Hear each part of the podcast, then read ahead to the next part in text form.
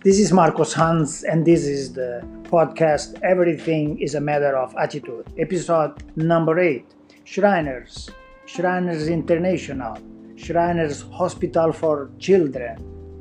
Shriners is a Masonic organization that was founded in 1872 when there was a big problem with polio in the United States, and rapidly, to make the story short, spread all over the country and now there are more than 20 hospitals in the United States, one in Canada and one in Mexico.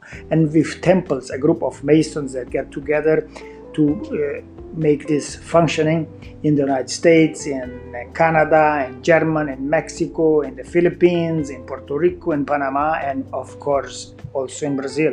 In Brazil, the organization is new. The first temple is the Hikmat Temple with the headquarters in Cuiabá. The second temple is in Sao Paulo. It's the Amal Temple.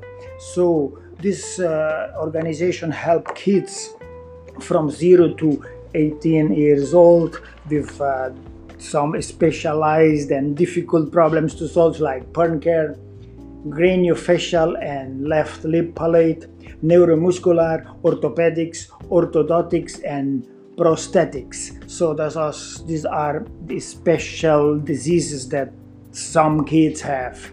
And I invite you to take a look at, at the subject and be part of something greater than you to help the kids. And this is the organization considered by the United Nations as the greatest philanthropy of his, its kind.